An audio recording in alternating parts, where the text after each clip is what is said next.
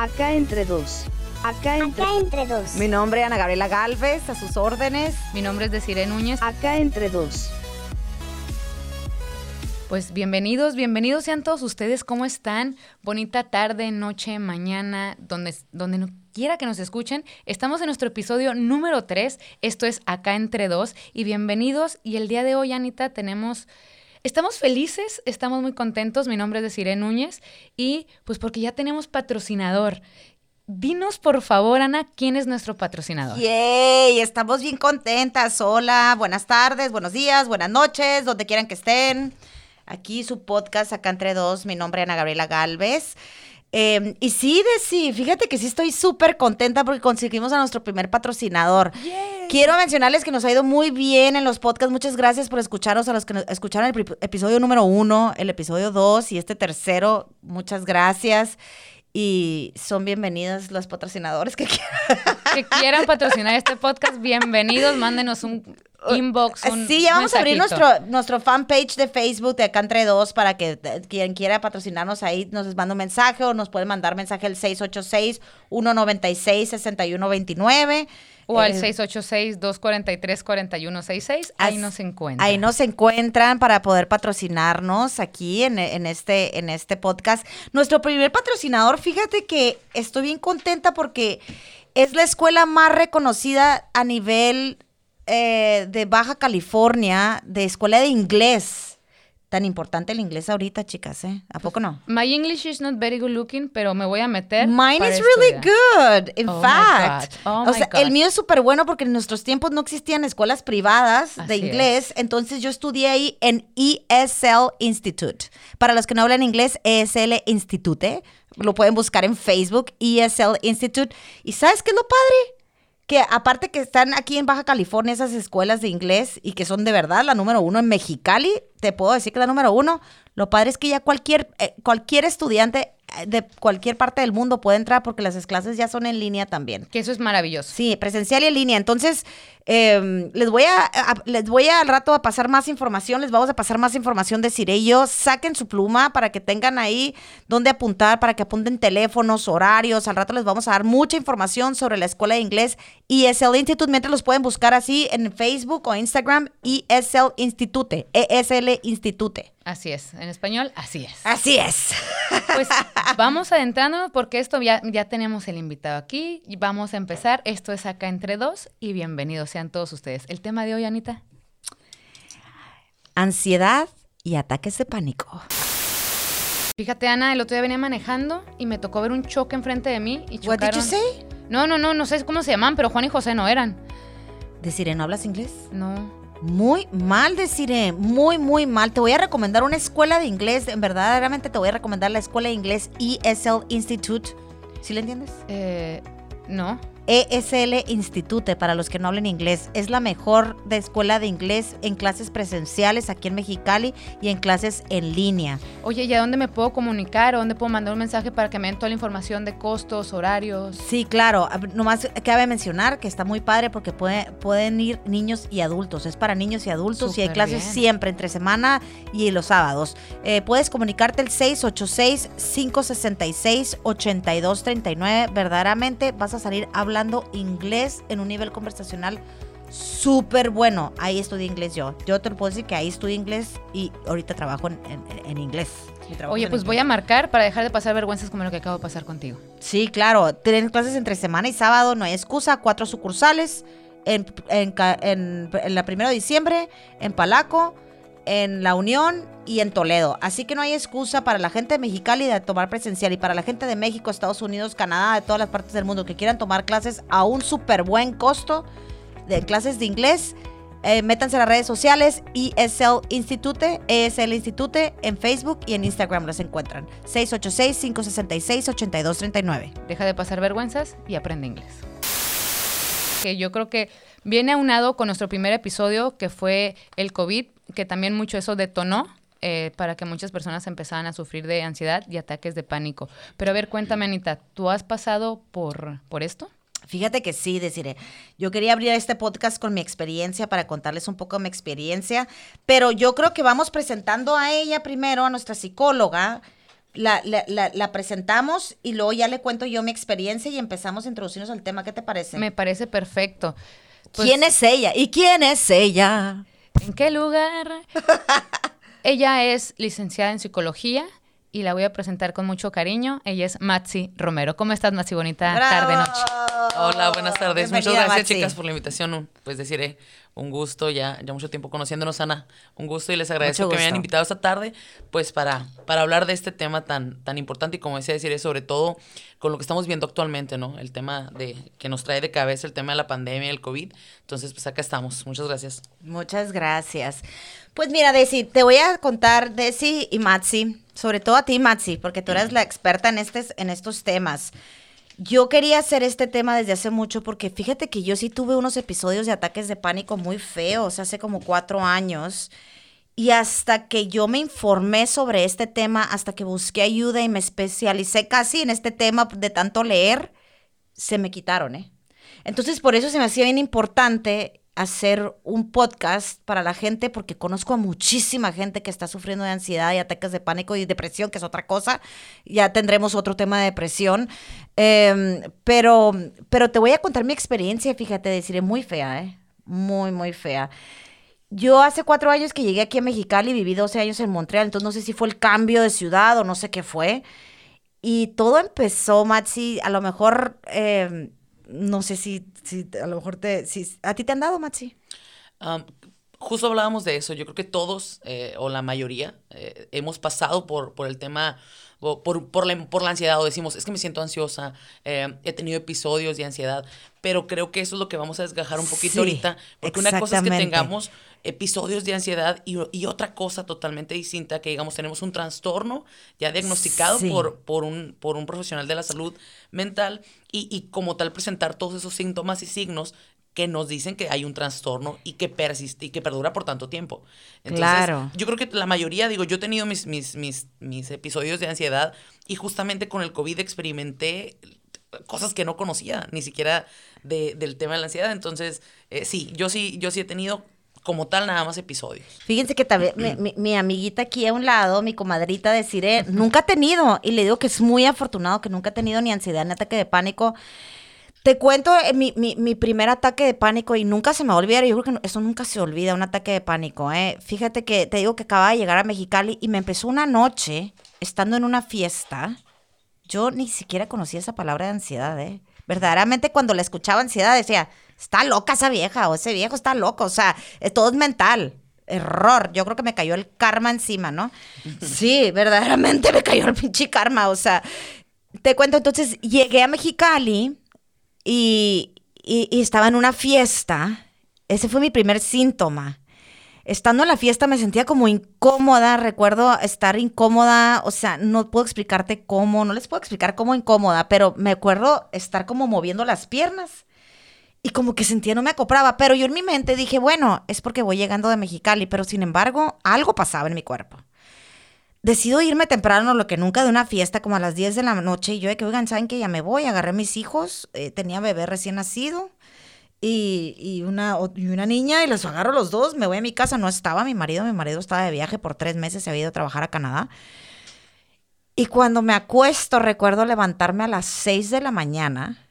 Qué increíble, ahorita, ahorita ya, ya lo cuento así, pero, pero se los estoy contando lujo de detalle porque después, ya que me traté, todos estos son síntomas. Me levanto a las 6 de la mañana, me pongo unos tenis, me pongo unos shorts, vivía enfrente del parque, en el mismo fraccionamiento de mis hermanas. Cabe mencionarlo porque ahorita van a escuchar por qué. Saco a mis hijos a las, a las 6 de la mañana, era verano, los pongo en medio del parque, uno al portabebé y la otra a cuidarlo, y me pongo a correr como loca. Correr, correr, correr, correr, correr, pero como nunca había corrido, o sea, sin parar, se los juro que corrí como una hora sin parar. Yo no aguanto ni 20 segundos, yo creo, corriendo. O sea, ese día corrí, corrí, corrí, corrí, corrí. En eso llega mi mamá, se para en el carro y me dice, voy a comprar leche, ¿me acompañas? Y yo, sí, claro, te acompaño. Subo mis dos hijos atrás, en lo que me siento al carro y sale el fraccionamiento. Empiezo, me va a dar un infarto.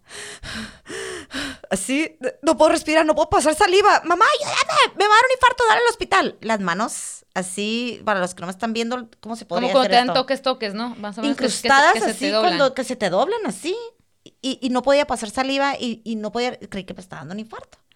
Entonces, mi mamá, ¿cómo que te está dando infarto? Me acuerdo mis hijos llorando atrás, asustadísimos de que, ah, mamá, no te mueras. Y yo de que ya me voy a morir, o sea, ya me estoy muriendo, literal.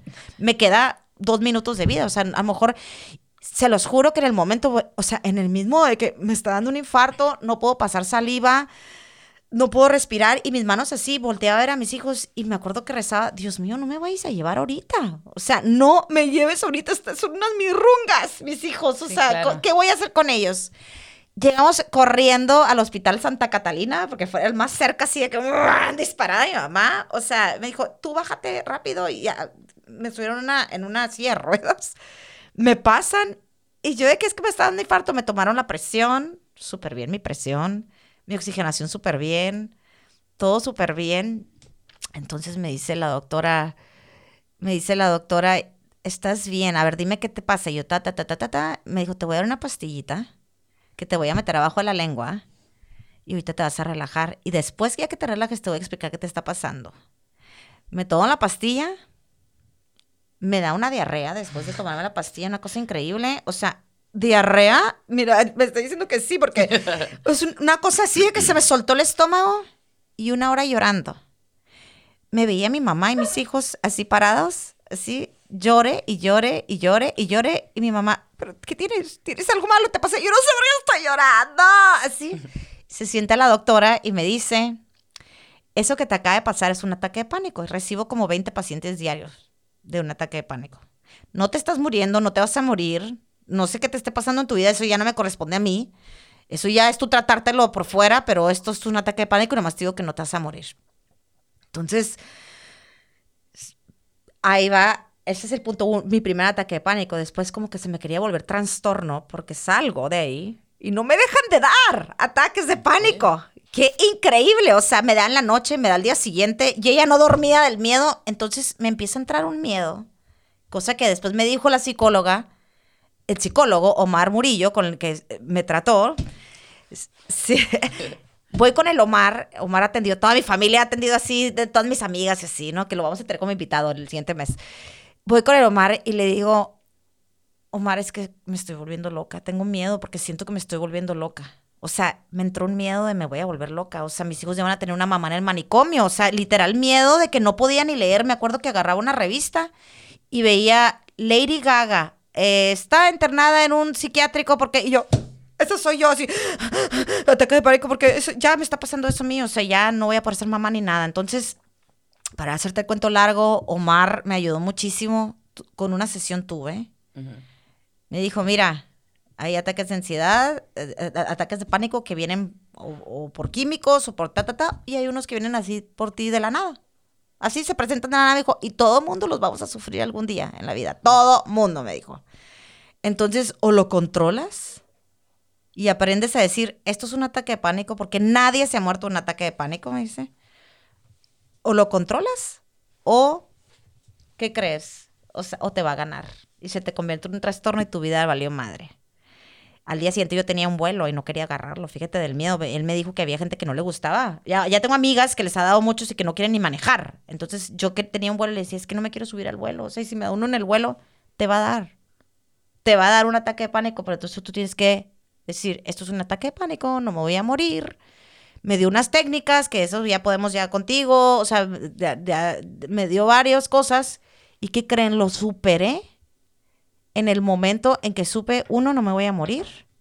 Dos, es un ataque de pánico. Tres, cuando, cuando apliqué técnicas de, de- que, me, que me dio eh, Omar. Y ya después las platicaremos, ya que ya a lo mejor porque son las mismas que tú traes.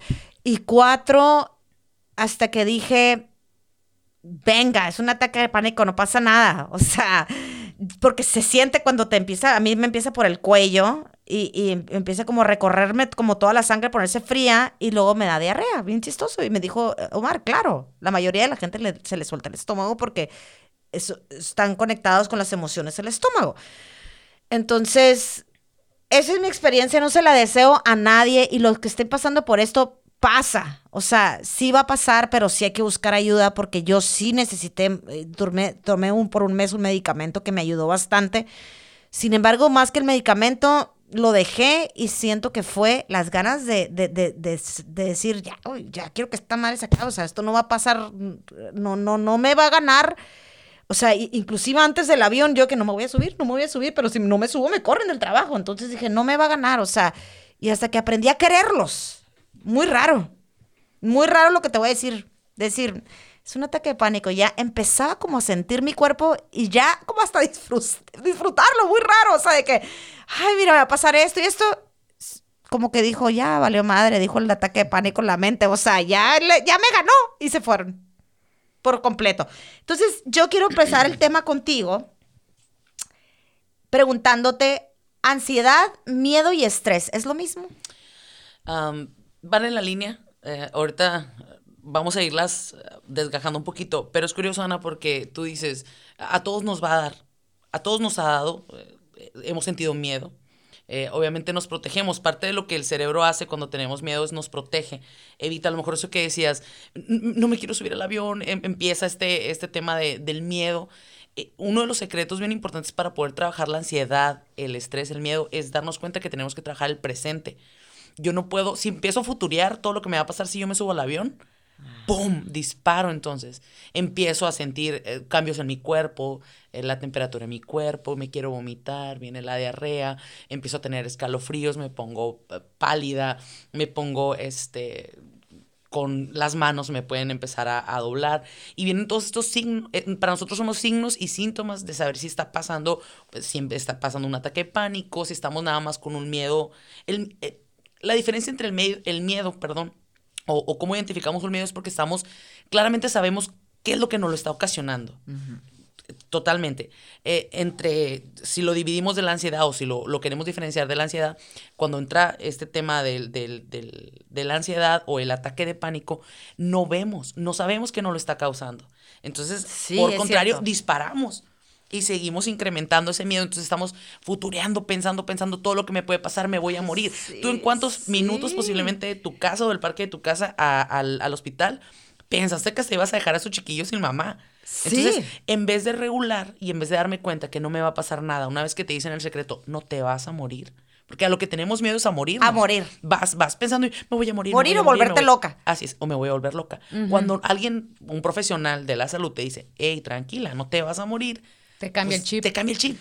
Es una manera de Completamente, amiga. un poco. Qué padre, fíjate, tú que nunca los has pasado, decir, qué padre que, este, que ya sepas esto, porque si algún día te pasas, dices, esto era, o sea, no me voy a morir. No, aparte es impa- o sea, impactante. O sea, yo lo escucho, te escucho a ti, Ana, y digo, mocos, o sea, está cabrón.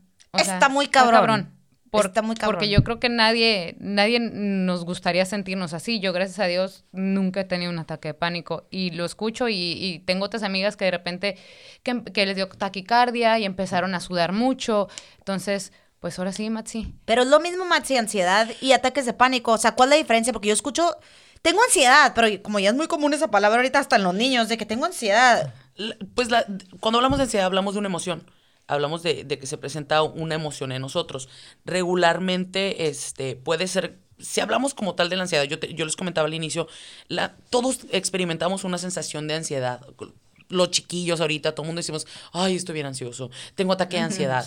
Y, y sí se presentan ciertos síntomas, sudoraciones en las manos, me- se me revuelve el estómago, problemas gastrointestinales. Ahorita hay mucha colitis, hay mucha gastritis provocada o, o es un síntoma de la ansiedad, Ajá. sobre todo ahorita con el tema de la pandemia. El, cuando hablamos de estrés son acontecimientos de alguna manera o episodios momentáneos que en ese momento nos ofuscan o nos hacen sentir este, enojados, irritados, que nos sacan, que hay una, hay una causa que me está provocando que yo tenga Sí. ese estrés. Y como te decía, el miedo también es, es una emoción, pero sabemos claramente que, si yo te pregunto, Ana, ¿algún miedo que tú tengas? ¿A qué le tienes miedo? Yo a lo te- o sea, to- todas las cosas paranormales y los zombies y ese rollo. Sí, yo no. Yo a morirme, claramente. a morirme, pero no, no a la muerte en sí. Ahorita mi miedo es dejar solos a mis hijos. Ok, pero fíjate cómo traducimos. Tengo miedo a morirme a, a decir, tengo miedo de dejar solos, o sea, a mis hijos sin mamá. Sin es mamá. totalmente distinto a decir, tengo miedo a morirme. Ajá. No lo podemos ver, no lo podemos sentir, no sabemos, o sea, te- le ponemos, le imprimimos em, sabemos que es la emoción, el miedo, pero no le imprimimos el por qué, qué es lo que está pasando, qué le tengo miedo. O sea, que tú pudieras decir que entonces la diferencia entre ansiedad, miedo y un ataque de pánico es que el ataque de pánico no sabes qué te está pasando y el estrés y el miedo y la ansiedad a lo mejor sí, sabes la causa. De alguna manera. La ansiedad puede, te digo, puede, Ajá. puede haber una causa. Muchas veces, eh, cuando hablamos ya de un trastorno de ansiedad, pues, son hereditarios. mucho- en muchas ocasiones son hereditarios. No hay un estudio científico que, el- que nos diga exactamente es, es hereditario. Pero eh, hay una, hay una, este, no sabemos qué nos lo está causando. Puede ser el medio ambiente, puede ser un acontecimiento del día a día, puede ser un trauma que yo haya tenido de pequeño y no lo haya identificado o no lo haya trabajado en, en, en el momento que lo tuve que trabajar. Mira, yo tengo aquí como, busqué como la, la, eh, La definición. la definición exactamente de ansiedad. Dice, estado mental que se caracteriza por una gran inquietud, una intensa excitación y una extrema inseguridad. Un ejemplo, toca decir medio ambiente. ¿Qué pasó? Que, el- que todo el smog que hay ahorita aquí en, en Mexicali, que el aire no es bueno, luego viene la pandemia y la gente ya no se quita, no se quita el, el cubrebocas y empieza con ansiedad también y que no puedo respirar. Es que no sé si tenga, es un ejemplo, no sé si burdo, sí, eh, es que volvemos a lo mismo. Ha- Hablamos de ansiedad, hablamos de... de mm, ah, dijiste una palabra, decir ahorita que leíste la definición, y es como si tuviéramos algo inquieto en nuestro cerebro. Es como hay algo inquieto, algo que no para. Puede ser el tema de la pandemia. Yo me obsesiono por traer el cubrebocas porque yo ya, yo ya futureo, yo ya yo ya hago de eso todo un fatalismo, no me voy a contagiar, me voy a morir, no me lo puedo quitar. O sea, hablamos de cotidianidad, todas esas cosas diarias, de- O sea, diarias es que como un sinónimo de preocupación, ¿verdad? Sí, es que ah, lo, lo podemos este, hacer como un sinónimo del, del- del miedo. Te digo, son líneas muy delgadas cuando hablamos entre miedo y ansiedad. Y hablamos de, de, mm, de tener... El miedo es normal, sabemos por qué nos está pasando, sabemos a qué le tenemos miedo, sabemos, identificamos que. ¿Cuándo se convierte en ansiedad? Cuando lo desproporcionamos. ¿Cuándo, cuándo se convierte eh, y cuándo podemos identificar que estamos teniendo un trastorno de ansiedad o que ya lo vamos a definir? Sobre todo el tiempo, la duración. Digo, tengo seis meses, tengo cuatro meses, cinco meses, teniendo, sintiendo esto, manos frías, el estómago, colon irritado, gastritis, eh, temblorina, todos esos síntomas que, que regularmente se dan. Entonces ahí ya empiezo a preocuparme y digo, ya no nada más me da ansiedad el que no traiga el cubrebocas, deciré, por la contaminación, ya no nada más me da ansiedad el, el no poder eh, cuidar a los míos, sino que ya empezamos a decir que hay un trastorno de la ansiedad porque esos signos y esos síntomas se están presentando por un tiempo prolongado. ¿Puedo tomar un poco una palabra? Claro. Eh, yo tengo trastorno de ansiedad. eh, Generalizado. Generalizado, ajá. Eh, y sí, es básicamente estás todo el tiempo preocupado, ya sea por lo que viene, o por lo que está pasando ahorita, o por lo que pasó antes, pero todo el tiempo hay un hay algo que no te está dejando en paz y entonces estás teniendo todos estos síntomas todo el tiempo que a lo mejor se manifiesta en que mueves mucho la pierna, tienes mueves mucho Que la es mano. totalmente un ataque de- diferente a un ataque de pánico, ¿verdad? Ah, sí, Sí. es completamente es completamente distinto, distinto una ansiedad y un ataque de pánico. Para que la gente que nos está escuchando sepa, Así es. un ataque de ansiedad, o sea, ansiedad es como muy diferente a un ataque de pánico. Correcto. Sí, está dentro, el, el ataque de pánico está dentro, no lo podemos desligar porque está dentro de los trastornos de ansiedad, pero, pero lo diferencian, es- lo desencadenan diferentes cosas. ¿Te dan, los ataques de pánico o nomás la ansiedad? Eh, nada más la ansiedad. No, no he tenido un ataque de pánico tal cual, porque el ataque de pánico es justo eso, es el, es el terror, el miedo a, a morirte, ¿no? O sea, a- tienes la sensación de que te vas a morir. Como un infarto, ajá. Ajá, ah, en mi caso no, pero por ejemplo sí he tenido ataques de ansiedad fuertes, como nocturnos, eh, que es básicamente, no sé, ah, ahorita ya no porque ya tengo dos años medicada y así. Sí, ayuda a los medicamentos, ¿verdad? Pero sí, pues estoy tanto en terapia como con tratamiento psiquiátrico. Em, pero, por ejemplo, lo que me llegó a pasar mucho, muchísimo, porque eh, identifico más o menos que empecé con ansiedad a los 13, 14 años. Eh, y empecé a, a tratarme hasta como los 16 y luego lo interrumpía y luego otra vez regresaba y así, pero regresé ya bien, bien hasta hace dos años. Em, pero lo que me iba a pasar era eh, lapsos muy largos de insomnio. O sea, te puedo decir que me aventé un año eh, no durmiendo nada bien. O sea, me podía dormir hasta las 5 de la mañana y luego dormirme dos, tres horas en el día y luego otra vez ya no dormir nada. Y en ese proceso, o sea, por ejemplo, durante las noches, sí sentir eso como el, me está faltando el aire, empezar como con angustia, veré. sudoraciones. Ah, ah, no angustia, sino tal cual eh, sensaciones físicas, como eso, se me está yendo el aire, eh, palpitaciones fuertes, eh, este, que se te duerme eh, la- las extremidades. Eh, Guau, ok. Pero eso tal cual, o sea, no, no, no es un, un ataque de pánico igual al que, por ejemplo, te, pa- te pasó a ti. Sí, sí, sí, sí, sí. Qué sí, impactante. sí, no, sí, sí, Qué sí sabía impactante, que ¿eh? había una diferencia entre un ataque de pánico y ansiedad, o sea, qué interesante, o sea, qué interesante que la gente entienda la diferencia. ¿Y qué piensas? ah, no sé tú, Desi, por ejemplo, ahorita que no te ha pasado, yo quisiera escucharte a ti, porque yo estaba en tu caso antes. O sea, la diferencia, yo cuando no había, te- no sé, cuando yo nunca había tenido un ataque de pánico, eh, Maxi, a ver, vamos a escuchar a la que nunca ha pasado por ello, o sea, para que se escuche en un futuro, espero que nunca, venga. Pero, ¿qué piensas tú, por ejemplo, de la medicación para la ansiedad? Mira, yo creo que si es necesario y te va a, a apaciguar o te va a controlar esos ataques a como lo estoy viendo que son, pues adelante.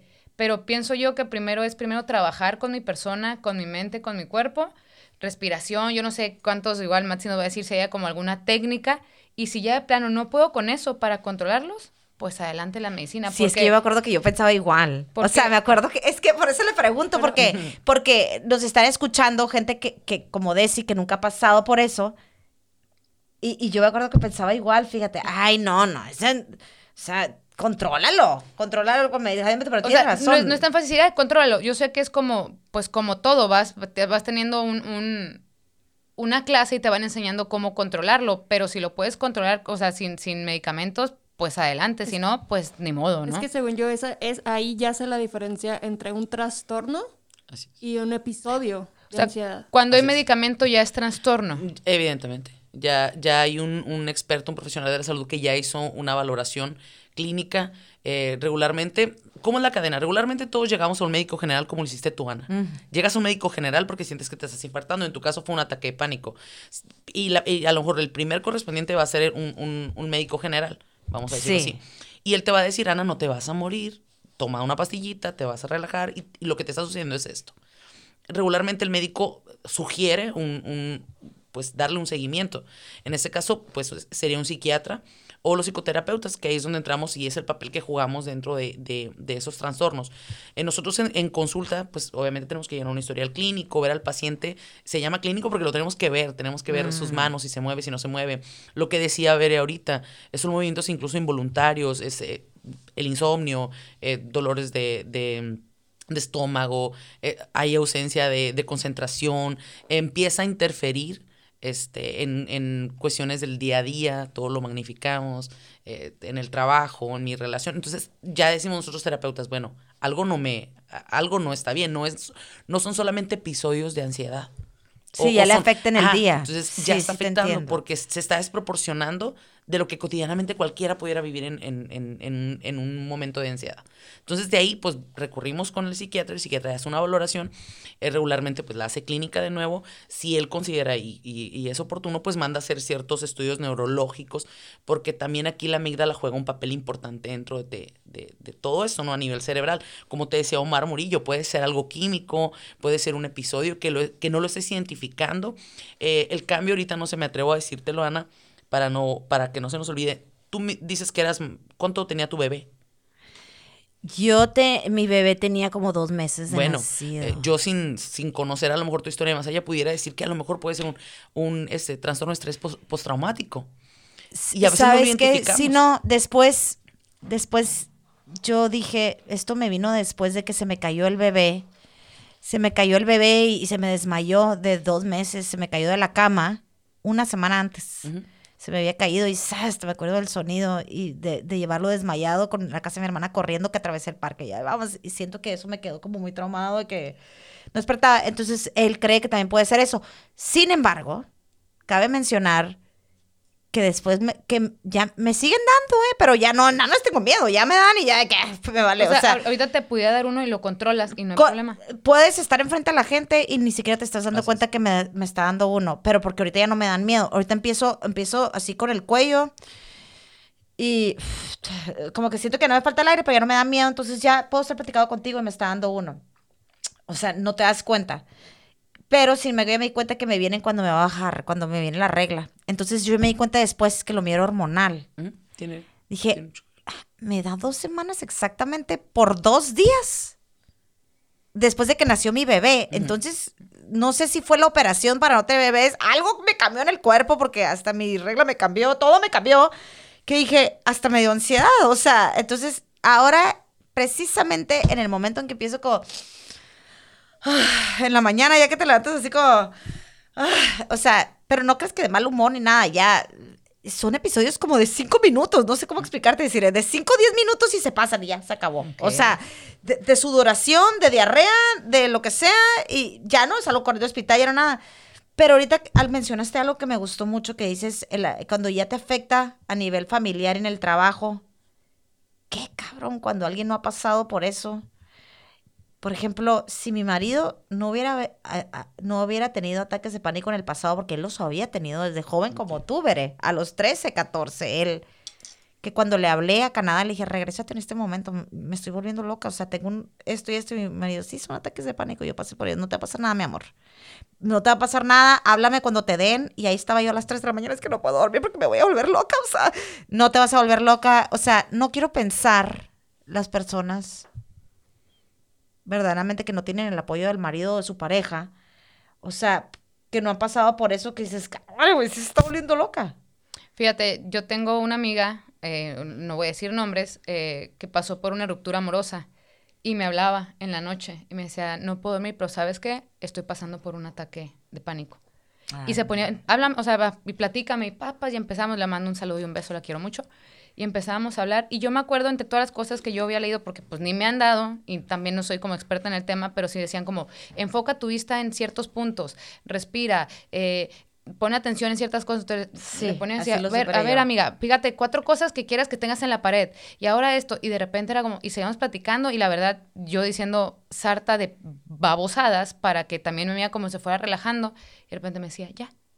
Ah, bueno, que pases bonita noche. Igual. Y, y márcame cuando tú necesites. O sea, Ay, qué porque, buena pues amiga. porque vives sola, ¿sabes? Porque eso cómo? te da mucha pena contarlo. No, Y es curioso porque ahorita, ahorita comentan el, el- lo difícil que, cuando, que es cuando no tienes una red de apoyo. Nosotros dentro de, de, de la, del consultorio con nuestros pacientes decimos, todo mundo tenemos que tener una caja de recursos y no sabemos cómo hacer y armar una caja de recursos. Yo les digo, es igual que traer una caja de herramienta en tu carro. ¿Qué pasa si se pincha tu carro? Y, no traes caja de herramientas, pues ahí te quedas, ¿no? Le hablas al marido, le hablas a la mamá, pero si nadie está, ahí te vas a quedar horas y no vas a saber cómo resolver la, la, la ponchadura del vehículo. Entonces, nosotros para poder salir de... Ahorita estamos hablando de ansiedad y de, y de mm, ataques de pánico, pero así como para todas las cosas que nos suceden, en este caso tu amiga de si con una ruptura amorosa que le daban esos ata- ataques de pánico, que ella identificaba, eh, un- uno de, los, de, de las cosas más importantes es tener una caja de recursos. Entre ellas entramos los terapeutas, los psiquiatras, los médicos, la familia, los amigos, el esposo, y ellos son los que de alguna manera nos ayudan a tener este pequeño trampolín de poder enfrentar esos ataques de pánico, cómo los voy a manejar, como tú en este caso, Ana, que identificas ya claramente cuándo te va a dar. Sí. Eh, em, y, y, y, y hilándolo un poquito de si con tu amiga que tú le dabas esas técnicas de mira esos puntos, respira, este, a, a ciertas técnicas que tú sabías o que simplemente te salían en ese momento, son parte de lo que tenemos que hacer para poder superar esos ataques de ansiedad o esos ataques de, de- de pánico. Pero, pero es bien curioso porque mm, a veces no sabemos cómo hacerlo y la clave de esto es reconectar y aceptar que me está dando un ataque de pánico. Si yo no acepto que tengo un ataque de pánico, un ataque de ansiedad, difícilmente voy a poder respirar. Si, si yo no bajo esa emoción a mi cuerpo, si yo no sé que me duele aquí atrás de, de la nuca, como tú dices, Ana, si yo no reconozco qué es lo que me está pasando, ¿cómo entonces yo voy a poder trabajar con ese ataque de pánico que me está Sí, dando de ese hecho, a mí me acuerdo que Omar me dijo, cuando acudí con él, me dijo, tienes que sentirlo, ¿eh? Si puedes, siéntate y, y, y o sea, enfócate en lo que estás sintiendo. es enfrentarlo, tienes que enfrentar. A veces dices, Ajá. ¿cómo voy a enfrentar la ansiedad? Ni siquiera sé, ni siquiera le pongo un nombre, ni siquiera sé dónde viene, ¿cómo la voy a enfrentar? La, digo, los resultados en, en, en cómo tratarla, te digo, yo te puedo decir 20 mil veces, respira, párate, aprieta las manos, caminas en línea recta, este, ve al, toma yogas, meditación, pero si yo no reconecto, si yo no enfrento y sé qué es lo que me sucede y qué le sucede a mi cuerpo cuando yo estoy teniendo este ataque de pánico o de ansiedad, pues es como estamos en cero. Porque eh, primero que todo, si, si te duele el estómago, si empiezas a, a sudar, si empiezas a tener temblores involuntarios, e incluso puedes tener, empie- se empiezan a hacer los mentados tics, ¿no? Este, trastornos ok. eh, involuntarios este, compulsivos. Eh, si, no, si yo no sé qué le está pasando a mi cuerpo cuando yo tengo este episodio, vamos a, a llamarle de ansiedad o de pánico, entonces no, es como no puedo partir de algo porque no estoy identificando y es como decirlo de manera coloquial, tienes que enfrentarte y dejar que fluya. Claro. Y lo primero que la ansiedad hace cuando estamos en un, en un episodio de ansiedad es que lo que queremos es controlarla. Y ese, es, y ¿Qué? ese es el, digo, no lo quiero llamar, ese es el error, porque muchos de los que nos están escuchando posiblemente así lo hacen, pero es como si est- estás alimentando al monstruo, entre más, entre más tú quieras controlar lo que te está sucediendo, haz de cuenta que le estás dando comida.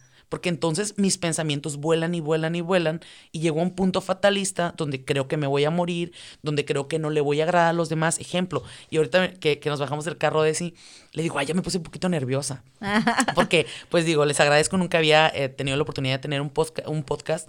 Este, he tenido la oportunidad de dar pláticas y andar en todas partes de... Tan de- bonita voz que tiene, hay que invitarla más seguido.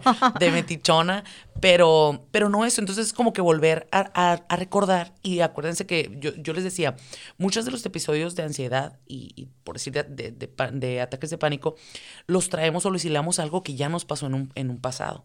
Y era lo que decía Fabi, me preocupa lo pasado, lo presente y lo futuro. A eso iba, porque Bere, Bere comentó que pasado, o sea, que va a pasar mañana y que pasó ayer. Y tú cuando comenzaste dijiste, es que hay que vivir el presente. es. Si tú te enfocas e- en qué está pasando ahorita, ejemplo, no sé, se acaba de acaba de temblar y se va a desprender la baja en este momento o tembló aquí, se cayó el hospital, la clínica 30. Bueno, ¿a, cuán- ¿a cuántas cuadras va a afectar que se haya caído la clínica 30? Entonces imagínate, miras la noticia y te empiezas a paniquear, estamos bien cerquita, me voy a morir, se va a caer el edificio. Pero bueno, si entonces yo me tomo un segundo de, de, de esa crisis de ansiedad para decir, a ver, a ver, a ver, tranquila, estoy aquí, a ver, ¿estás bien decir, estás bien, Ana? No se cuarteó la pared, ah, ok, pum, empiezo a bajar. Por eso, por eso parte del secreto de poder llevar eh, o de trabajar un poquito mejor o- o recibirla de mejor manera al ataque de ansiedad en ese momento es vivir en el presente. Saber que en este momento, por lo menos a, a una, a, a un metro de distancia de mí, yo no corro peligro. Sí. Entonces, ¡pum! Me, es como pongo los pies en la tierra, acepto lo que me está pasando, reconozco que tengo ciertos signos, sudoraciones, temblorina, tic, en este momento, pero volteo, miro a mi alrededor y digo, no me está pasando nada. Pero si yo empiezo y no me detengo y digo, se va a caer la clínica 30, se van a morir todos los de la colonia nueva Y y, como yo hay gente estoy que se aquí en la colonia así. nueva, pues entonces imagínate. Entonces de ahí podemos brincar a tener ese ataque de pánico y se conjugan. Y estoy dentro de un episodio de ansiedad y de ahí empieza mi ataque de pánico, me voy a morir, siento que el pecho em, no lo soporto, me están latiendo el corazón a mil por mil, estoy sudando.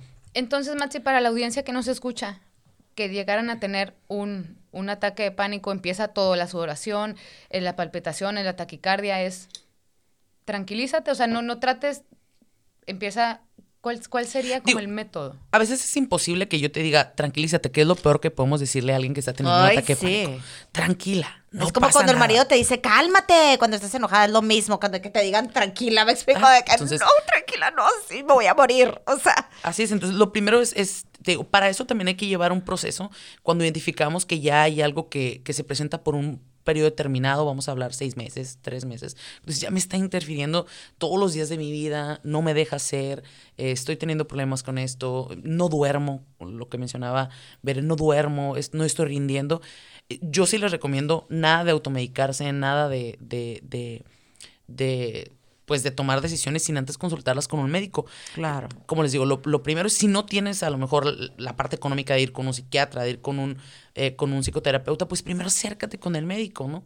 Con un médico general, para que ahí le vayas dando seguimiento. Pero sí es bien importante, si, si, si tienes la capacidad en ese momento, o ya has trabajado, estás trabajando en terapia con tu terapeuta, tu psiquiatra, es tratar en ese momento de verificar y de esa caja de recursos, ¡pum! Parar tantito y decir, a ver, bueno, me voy a morir. Me va a pasar, se va a caer la clínica, eh, me va a atropellar el carro, voy a cruzar la calle. O sea, tratar de en ese momento decir, estoy aquí, estoy segura. Y no futurearle, te digo, y llegar a ese punto fatalista en el que creo que, que nos vamos a morir. Entonces, es, es tratar de pegar un poquito los pies y, y te digo, voltear a tu alrededor y decir, a ver, no está pasando nada, como ver que ya los logré identificar. decir, bueno, Ana. ya. Digo, Ana, perdón. este, no está pasando nada, no me voy a morir. Y ese es el secreto a lo mejor para Ana, decir, no me voy a morir. Sí, para mí fue esencial. Creo que para mí el paso número uno fue saber, no te vas a morir. Desde ahí, seguí teniéndolos, pero tranquila, ah, no, ya, ya no me voy a morir. O sea, no importa que me dé diarrea, o sea, pero voy a adelgazar, o sea, pero no me voy a morir. O sea, ya con eso, creo que gané la mitad de la batalla. O sea, yo lo vi así como, como un guerrero, así, el, el- el ataque de pánico, y siento que gané la mitad con el saber, ya no me voy a morir, ya te gané la mitad Así es. del territorio. Y el segundo, como dices tú, fue, esto es un ataque de pánico, venga, o sea, a- échatelo en el cuerpo y lo acepté y dije, ok, no dura más de 10 minutos, eso te lo aseguro. ¿Terminas desgastado? Sí, Pues tu cuerpo debe resentir porque, el mío sí. pues sí, Sí, como... hay cambios en tu cuerpo en ese momento. Es como un momento como que te aprieta, te aprieta, te aprieta, te aprieta todo el cuerpo, lo sueltas, te da diarrea y lo... ah, Ya se fue. O sea, ya que bueno, sí, sí, sí, sí, sí. Yo, yo en mi caso sí termino desgastada. O sea, sí termino desgastada.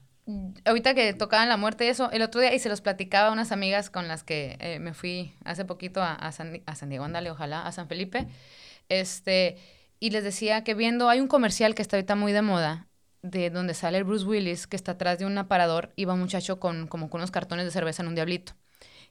Y se, o sea, total que el Bruce Willis pega, la, ya se ve el comercial, termina, y le dan el zoom a la cara a Bruce Willis. Entonces yo me acuerdo que lo estaba viendo, y se le ve la cara ya acabado a Bruce Willis. En ese momento a mí me vino un pensamiento, dije, o sea, ya le llegó la edad y se va a morir porque ya se ve viejo. Entonces dije, y yo ya voy para los 40 y luego ya, o sea, ya me aventé más de la mitad de la alberca, ¿sabes? Ya voy Sí. al final.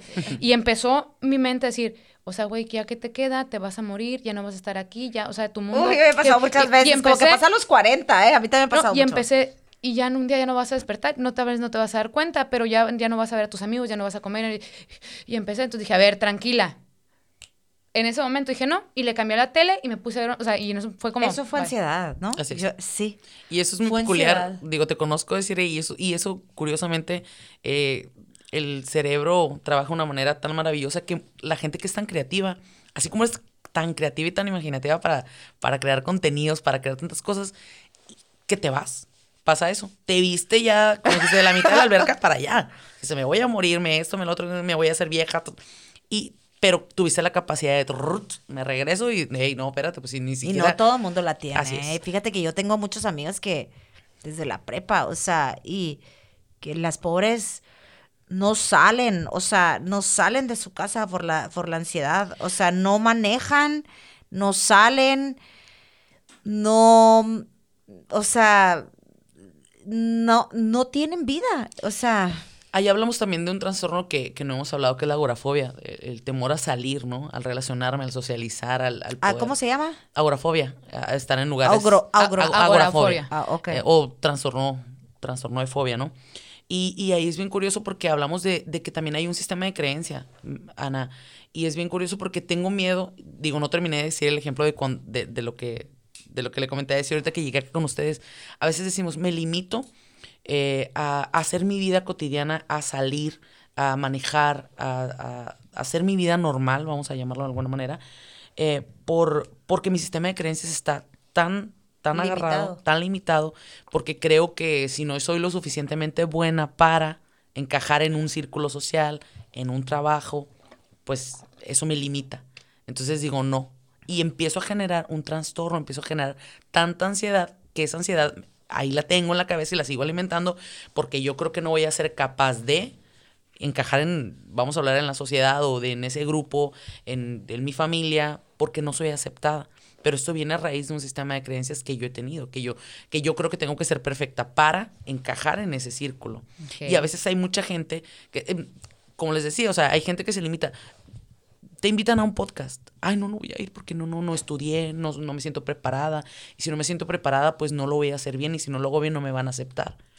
Entonces, cuando la gente nos arriesgamos y, y no, le, no pensamos tanto en ese, o nos agarramos de ese sistema de creencias, entonces tratamos de, de vivir lo más equilibrado posible. Y ese es uno de los secretos.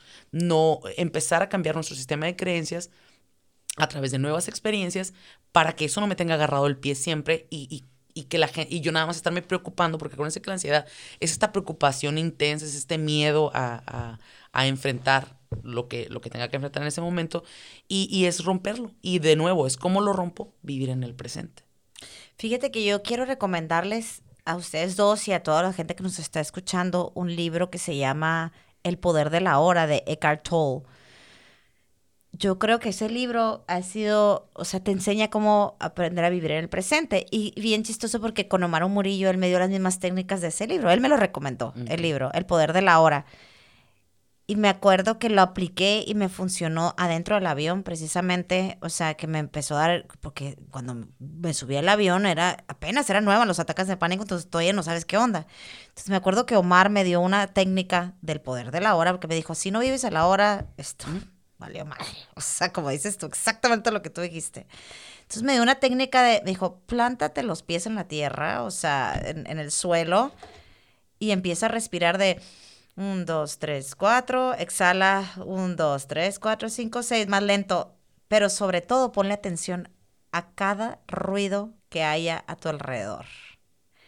Vieras que ahorita lo hago, todos los días lo hago, en la respiración y escuchar todos los ruidos y descubres cosas que dices, o sea, escuchas hasta la mosca que está en la otra recámara que dices, "Co- ¿qué tan distraídos estamos? eh, que no estamos metidos en la realidad, o sea, que, que cuando apenas te plantas en el poder de la hora, o sea, en el hoy, empiezas a, a distinguir sonidos, olores, sabores, todo es un descubrimiento y se va la ansiedad, se me, se me iba el ataque de pánico, pero ¿Y ¿en qué, qué hacía eso? Te conectaba. ¡Pum! Me hace saber y me hace descubrir que estoy aquí y no allá en el hospital muerta o donde tenga que estar, donde yo me vi. Sí. Y eso es lo que sucede. E- Es una técnica muy buena. Igual, hablábamos de, de- hay distintas técnicas y los terapeutas lo- Sí, lo, claro. manejamos de, de muchas maneras. Eh, tu servi- una de las técnicas que a mí, y no como tal técnica, e- es enfrentar al paciente. Sobre todo también a veces, como les decía al principio, hay, hay causas. No nada más es que un día me despierto y tengo un ataque de pánico. A- a- hay Hay, que ver, o sea, lo primero que haces con un paciente es qué es lo que lo está causando. es. Porque hasta comida lo puede causar, ¿no? Mm. Cafeína, me dijeron que, o sea, chocolates o algo así, o eso no. Pues pueden ser alimentos, me- medicamentos. Hay pacientes diabéticos que toman ciertos medicamentos que pueden generar ese, eh, esos signos, esos síntomas de ansiedad, en el cuerpo. Entonces, Ah, habla- yo les hablaba de, por ejemplo, la amígdala eh, es- está encargada junto con este límbico de regular las emociones. Entonces, ejemplo, si la amígdala es la que regula las emociones y la amígdala está más grande o más chica de la proporción que debe tener, evidentemente vas a tener una alteración en las emociones. Eh, la amígdala se encarga de, de, de- de la supervivencia. Yo tengo miedo y la amígdala, se cuenta, regula ese miedo. Pero ¿cómo, lo a- detectan eso? ¿Con un estudio? Mm, Se hacen ciertos estudios eh, neurológicos, digo, eso ya es como más, más del neurólogo, pero Sí. se, hace, se hacen ciertos estudios para determinar, como te decía, si el psiquiatra va a ver los signos y síntomas en ese momento, va a decir, evidentemente hay un trastorno, a lo mejor lo vamos a tratar con tal medicamento.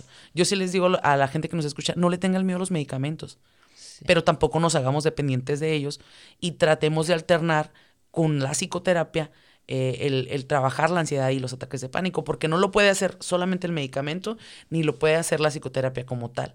Hay que combinarlas para que poco a poco vayamos dejando la una y la otra y podamos ir, ir, ir este, fluyendo y, y, y conociendo sobre todo, como decía Sana, eh, cuándo me va a dar, cuándo lo voy a ver y aceptarlo. Porque la ansiedad no es mala, es curioso, todos la tenemos bien estigmatizada y la ansiedad no es mala.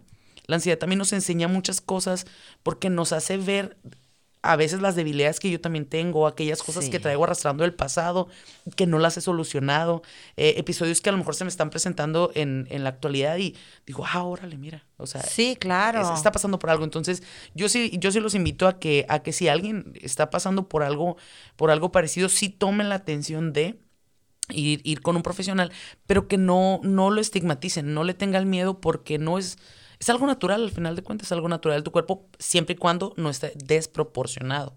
Que ahí es donde ya tenemos entonces que, que tener una valoración médica. Oye, Maxi, ¿y los las mamás o los papás que tienen hijos como, como Ana, y pues ahorita, desde, yo creo que desde chiquito se puede sufrir ansiedad, ¿cómo te puedes dar cuenta Sí. que los niños tienen ansiedad? Volvemos a lo mismo. Hay que identificar, observar, ver esos signos, esos síntomas que los niños están presentando. Te digo, se presenta desde Tienden a presentar lo mismo que los Ah, sí. adultos. Sí, sí, sí. O sea, los signos y los síntomas van a ser, van a ser eh, similares. Este, nada más, muchas veces, pues, e- evidentemente los niños no logran decirte, mamá, estoy teniendo esto, mamá, me está pasando lo otro. Entonces, como mamá tienes que tener los ojos eh, encima de los chiquitos para poder identificar. A- aparte, digo, los niños tienen una capacidad eh, mucho más, más sencilla de poder, este, enfrentarlo. Y ellos no, como no tienen su capacidad de discernimiento tan amplia como la de nosotros. No magnifican. Ajá, entonces como, ay, a lo mejor ellos se sienten un poquito asustados o a lo mejor se sienten un poquito ansiosos o quieren correr o, o empiezan a lo mejor con esas, si son como síntomas o signos muy, muy este, claros, evidentemente lo van a reportar a la mamá, pero los niños no tienen la capacidad tan, tan, tan de discernimiento tan clara como nosotros para decir, ah, me está pasando esto. Entonces, es que yo siento que hasta ya la escuela debería haber una clase de esto porque ya es algo tan común, o sea, te lo juro.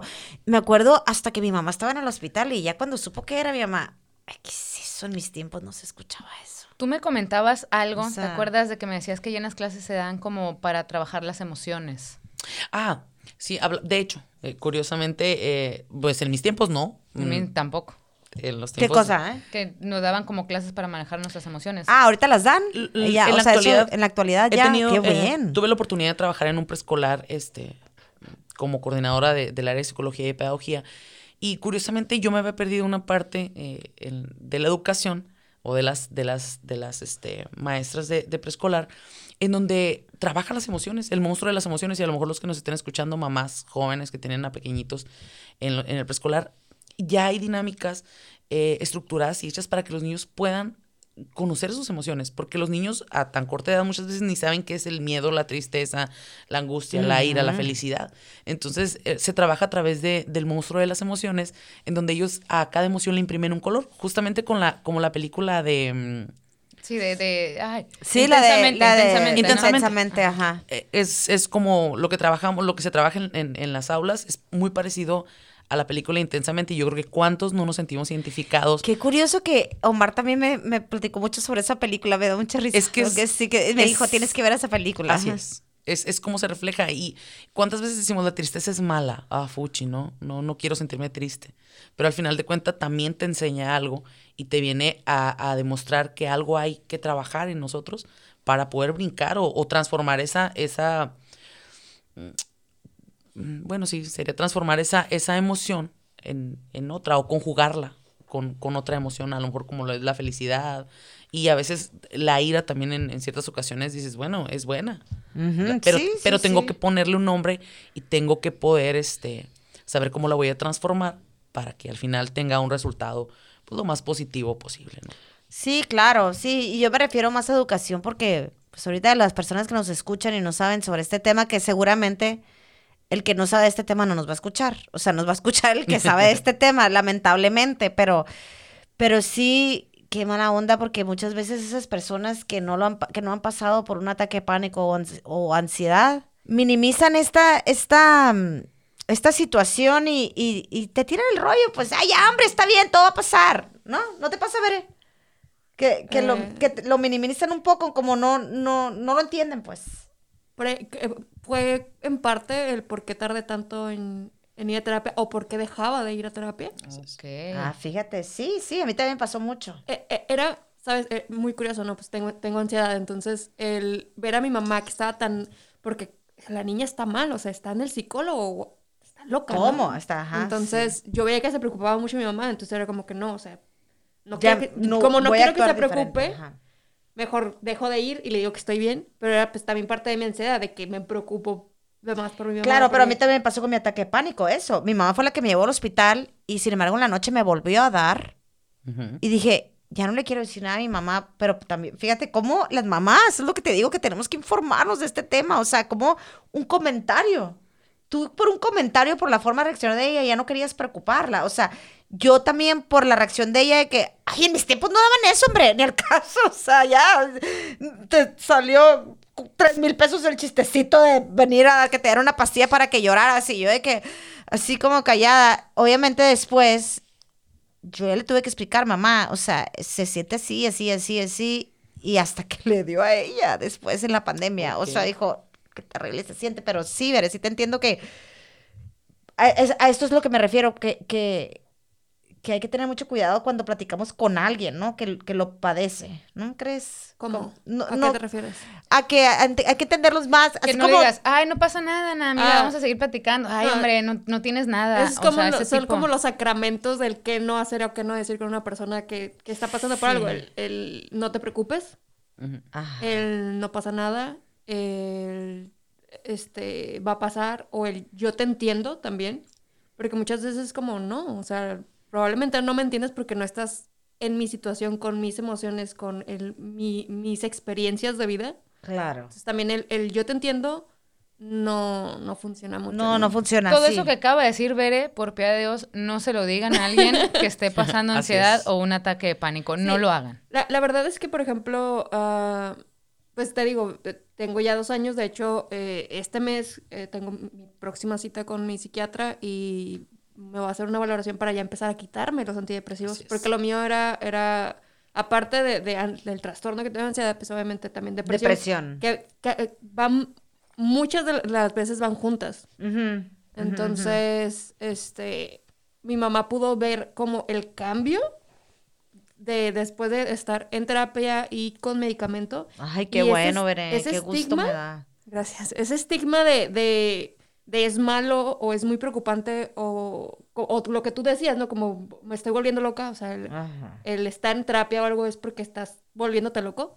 A mi mamá se le fue, o sea, completamente y, y muy por el contrario. O sea, eh, hace unos meses tuvimos una situación en la que se vino a vivir con nosotros una, una sobrina de mi papá, porque su mamá falleció.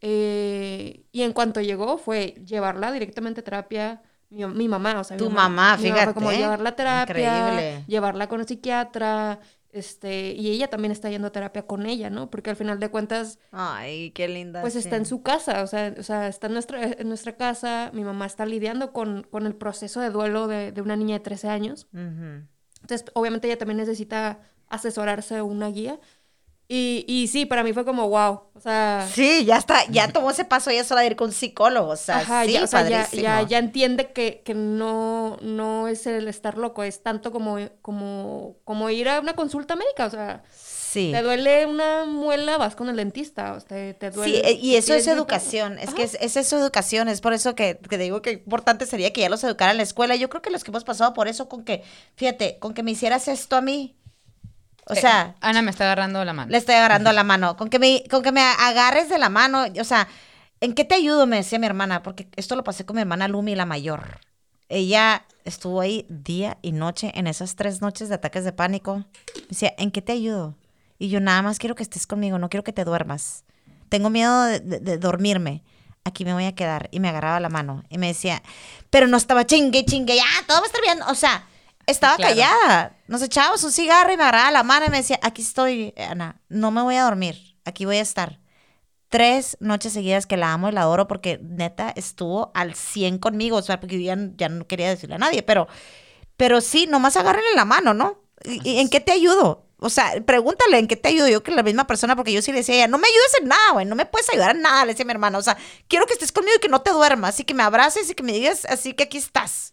O sea, el sentir que te estaba ahí a un lado como, ay, no, no voy a dejar casi que venga la muerte por mí y que me lleve, o sea, porque aquí está, o sea, y, y el que te entiendan, porque, pues sí, o sea, me acuerdo que pues tuve que abandonar casi a mis hijos por tres días, o sea, porque decía, yo ya no puedo ser mamá ahorita, necesito cuidarme yo estos tres días hasta que lo superé, o sea, Oye, Bere también digo, dijo algo muy importante. No duden, cuando sientan ir al psicólogo, más que un estigma, es la cosa más maravillosa del mundo. Traba- hay que trabajar con nuestras emociones y muchas veces nos da miedo y no pasa nada absolutamente. Es más, mejoramos. Bueno, en mi caso yo he mejorado más como persona.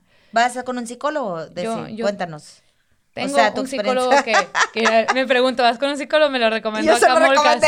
Ah, sí, pero para que la gente vea que, que, que no, no hay problema, pues. o La sea, verdad, yo voy, yo voy, tengo ya más de, bueno, tuve un tiempo y luego eh, me dieron de alta y por cuestiones, situaciones de la vida regresé, que fue cuando platiqué contigo, que ya ves que nos topamos y me dijiste, pues ve con fulanita de tal, Sí. que le mando un saludo muy, muy a, a Georgina Brambila, le mando un saludo. Y este, pues súper bien, digo, trabajas muchas cosas que a veces no nos damos cuenta que estaremos trasfondo que nos vienen afectando ahorita a mis 38 años, tal vez algo que me pasó a los 5 años o algo que viví a los 5 años, ¿no? Entonces no tengan miedo, vayan, es el mejor amigo del mundo porque le cuentas todo y no le dice a nadie. Así lo veo yo. Y es la padre, verdad. ¿no? Y, y- y aparte te ayuda, o sea, sales como remasterizado, ¿no? Entonces, claro que mucho tiene que ver con uno mismo, pero no tengan, no tengan, quítense esa venda de los ojos, ese estigma, eh, vayan con un, con un psicólogo y obviamente si el psicólogo dice, vámonos a, a psiquiatra, no pasa absolutamente nada. Aquí la cuestión es que nosotros estemos bien. Sí, sí, definitivamente. Pues yo creo que ya, ya, ya vamos a tener que cerrar nuestros, nuestros, nuestro, aquí nuestro podcast. Em, ¿Qué le dirías a nuestros invitados? ¿Dónde te pueden encontrar? Mm, Pues atiendo de manera particular, este, si Ajá. puedo, les puedo dejar mi número. En línea Claro. también, por si En- alguien nos está oyendo de México, de la Ciudad de México, de, de Estados Unidos o algo donde sea que te puedan marcar. Yo la verdad me encantaría que Matsi fuera, no puede serlo porque es mi amiga, pero si yo hubiera conocido a Matsi antes de que fuera mi amiga, me hubiera, pero fascinado que esta cabrona fuera mi psicóloga, la verdad. Ay, qué padre. Ahí la hacemos, ahí la hacemos, decía un poquito. Digo, al final no nos podemos quitar eh, tampoco del todo el papel, ¿no? Traemos muchas cosas muy, muy arraigadas, pero te agradezco, Desi. Siempre es un honor echar la platicada contigo y, y día a día ir, ir pues dirimiendo los, los, lo que nos pasa, ¿no? Porque también nosotros como terapeutas ocupamos un terapeuta, ocupamos un psicólogo. Y, y sí es bien importante lo que dices, de si no, no tengan miedo. Yo, yo lo que le diría a la gente que nos está escuchando es, no tengan miedo, tomen el paso. Tú hablabas algo bien curioso, eh, Ana, y, y lo, voy a, lo voy a aplicar también acá en, en terapia. Es cuando a mí me dijeron que no me iba a morir, sentí que gané el 50% de la guerra o la Sí. mitad. Y acá en terapia yo siempre les digo a los pacientes, el día que ustedes ponen, se toman siquiera la molestia de decir, voy a marcar, voy a enviar un mensaje, voy a decir, hey, ¿cuánto cobras? Eh, ¿Tienes espacio para mí? Y llegan a terapia, yo les garantizo que tienen el 50% ganado su procedimiento, de su proceso. bien. Porque ya Ay, se qué buen animaron, ya están ahí. Entonces yo les digo, una vez que ustedes aceptan que hay una situación, llámese de la vida amorosa, de pare- digo, de pareja, de familiar, hijos, trastornos, que a veces no sabemos que son trastornos y lo son. Este, cuando llegan allá y aceptan que hay una situación, una condición, todo cambia. Y algo que les voy a decir, si lo hacen, cambian y si no lo hacen, también. Para bien o para mal, pero va a cambiar. Entonces, yo los invito a todos que, que se atiendan, que se quieran, que, que se procuren, que, que vean por ustedes. Y sobre todo en el tema de la ansiedad y, y y- y de lo que hablábamos ahora, ataques de pánico, cuando identifiquen algunos signos y síntomas, no nada más googleen, ¿eh? porque es bien importante. En, en Google van a encontrar lo mismo en cada una de las páginas que abran. Vayan a, a- a recibir una atención eh, por un profesional, por un profesionista que, que, que pueda decir sí, sol- solamente son episodios. A veces lo que creemos que es un trastorno de ansiedad ni siquiera es un trastorno de ansiedad todavía. A veces llegan los pacientes a, a sesión y dicen, estoy en depresión. A ver, tranquila. Y empezamos a hacer, y, los pacientes ya llegan, incluso hasta algunos tengo pacientes que llegan automedicados. Es que estoy, estoy tomando clonazepam, estoy tomando tal cosa, estoy, es que mi nana me dijo, mi mamá me dijo que me la tomara porque descanso. Y como me duermo, ay, se me olvida todo y ya. Y mi depresión se acaba. Entonces a veces yo les digo, rompí con mi novio, tengo depresión. Tranquilos, la depresión es un trastorno. Estás pasando por un duelo. Así Más es. bien. Son estados de ánimo Ajá. estoy triste y a veces no sabemos qué es una tristeza. Entonces, yo, yo lo que les quiero decir es atiéndanse, quiéranse, eh, no tiene nada de malo tener episodios de ansiedad, no tiene nada de malo tener un trastorno de ansiedad, eh, porque eso nos va a también enseñar y enfrentarnos a muchas cosas que posiblemente, como decía, a ver, me preocupan del pasado, me preocupan del presente y del futuro, pero hay que atenderlas, no podemos dejarlas nada más así. Como, Sí, claro. sí. Tu número telefónico, tus redes. Mm, Pues en Facebook me encuentra como Maxi Romero, en Instagram igual, y mi teléfono celular es 686-184-7550. Estamos a la orden para lo que, para lo que podamos apoyar. Ay, qué padre. Algo que se nos haya pasado. Que de Híjole, aquí- es tan extenso, Ana. Sí, ¿verdad? El, el tiempo es, muy sí. limitado para poder Deberíamos hablar. hacer un a programa hacer número dos, dos. Ajá, pero ya incluyendo ahora la depresión. ¿Qué te Claro parece? que sí. De hecho, Porque lo, es- lo que es decía importante. lo que decía Bere es, van muy de la mano eh, y, y también a lo mejor un, un mito, ¿no? No necesariamente el que tiene depresión tiene ansiedad, ni el que tiene ansiedad tiene depresión. Y eso es algo muy importante. Por eso les digo, acérquense con un, con un, con un profesional de la salud mental para que, para que nosotros y, y los psiquiatras podamos eh, ayudarlos a, a- a descubrir qué es lo que está sucediendo y sobre todo enfrentarlo. Eh, respecto a la ansiedad, enfrenten, enfrenten lo que les está pasando, aprendan a leer su cuerpo. Si no conectan, si no bajan su mente al cuerpo, entonces estamos de cero. Entonces hay que aprender a conocerla y enfrentarla para que... O sea, yo pues, creo que ese es el consejo más importante, ¿verdad? De es. esta, de esta noche. Así es. O sea, aprender a reconocer, buscar ayuda y, a- y enfrentar ese, es- e- esos síntomas, ¿no? Así, si no la enfrentamos, nos seguimos quedando en el mismo sitio y todo se convierte en, en algo fatalista. Entonces, yo, esa sería la recomendación de esta tarde. Esperemos que haya una segunda parte. Y pues muchas gracias, chicas, por invitarme. No, de nada. Y no olviden, recuerden ir a inscribirse a, con nuestro patrocinador ESL Institute. Em, recuerden los teléfonos 686-566-8239. Y para que ya aprendan inglés. What do you say? Juan y José. Ah, no. Vamos a, a meter a nuestra, nuestra amiguita aquí, comadre, la Desi. Vamos a meterla ahí al ESL para que estudie. Por piedad de Dios, sí, No, de verdad, eh, no. En serio, van a salir hablando súper machén. Bien chingón. Oye, pues gracias a toda la audiencia, como lo comentabas al principio, que ya han estado con nosotros en el episodio 1, en el episodio 2, y pues este es el tercero, a nuestros fanses de corazón y a típico mi Me ha, mamá, llegado- mi me ha cargado mucha gente Sí. a, a- a- a las, a, las, a las redes. Eso, es- eso es, eh, la verdad es que está muy interesante. Y pues Sí. próximamente vamos a tener ya nuestra página de... sí, que nos las va a hacer, nos va a hacer mi hermana, ya nos de, dijo ayer. de fanses también. Ajá, que es súper cool en Facebook y Instagram, así mi hermana, entonces nos las va a hacer. Saludos, Clarisa. Para que estén al pendiente. Muchas, no te conozco, Clary. Yo, yo creo que Ya sí, pero- quiere, ya quiere conocerte otra vez. Sí. Sí. sí, te conoce, pero ya quiere conocerte. Ya, ya dice, ya, ya, ya la quiero. Que venga a la casa, echas unas chéves. Y pues muchísimas gracias, Matsi, la verdad. Gracias, Bere, también por aportar también en este, en este Sí, Bere, podcast, en este gracias. episodio.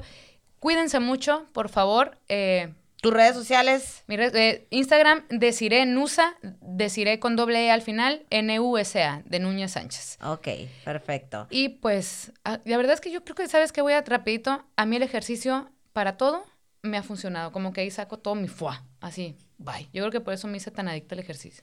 No, bueno, sí, fue un punto importante de- del ejercicio que no tocamos, es cierto, y ayuda bastante para subir serotonina y todo, ¿no? O sea, Sí. todo. Caminen aunque sea, no, no, te- no tengo gimnasio, vayan y denle una vuelta a la cuadra tres veces y van a ver cómo, cómo fluye todo. La verdad es que a mí el ejercicio me ha ayudado muchísimo. Entonces Sí. ahí saco, saco Sí, todo tienes lo toda que la tengo razón. Ejercicio, terapia, pastillas cuando lo necesiten, y, pero que se las, se las receten, aceptar lo- que tienen ansiedad.